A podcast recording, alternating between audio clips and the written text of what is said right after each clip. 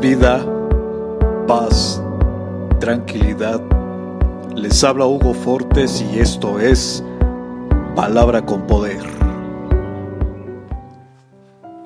Bienvenidos, este es el contenido de hoy.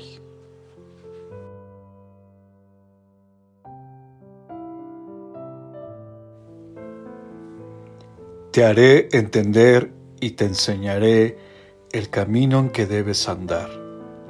Sobre ti fijaré mis ojos. Salmos capítulo 32, verso 8. Recuerda que Dios tiene una promesa para ti y debes esperar para que la recibas, porque Dios no es indiferente a tu necesidad, ni ha dejado de pensar en ti. Comparte, será chévere.